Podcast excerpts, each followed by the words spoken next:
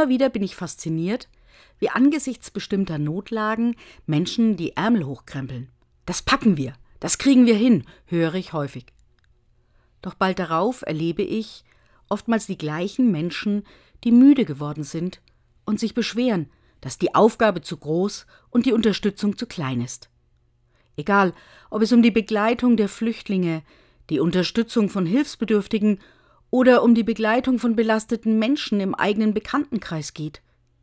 Es ist wichtig, dass wir uns, sportlich gesprochen, nicht auf einen Sprint, sondern auf einen Marathon einstellen müssen. Der Weg ist oft lang, und wir müssen uns die Kraft für die ganze Strecke einteilen.